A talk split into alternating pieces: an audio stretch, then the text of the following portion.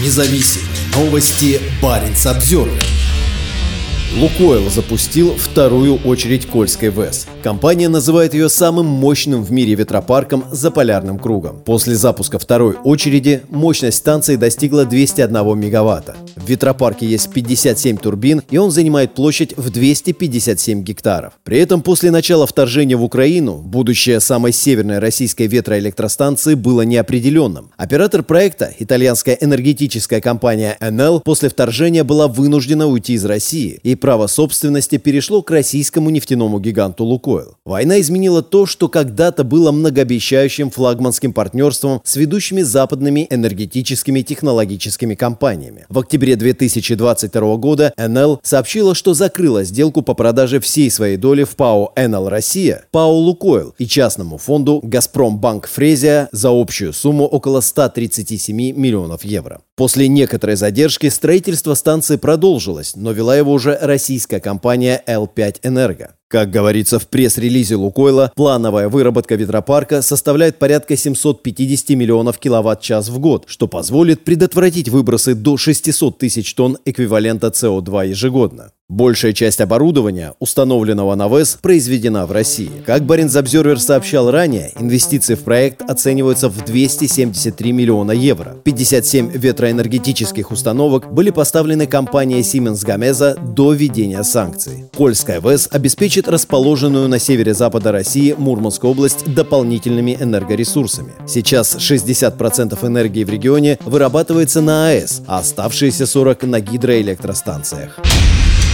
Независимые новости. Барин обзор.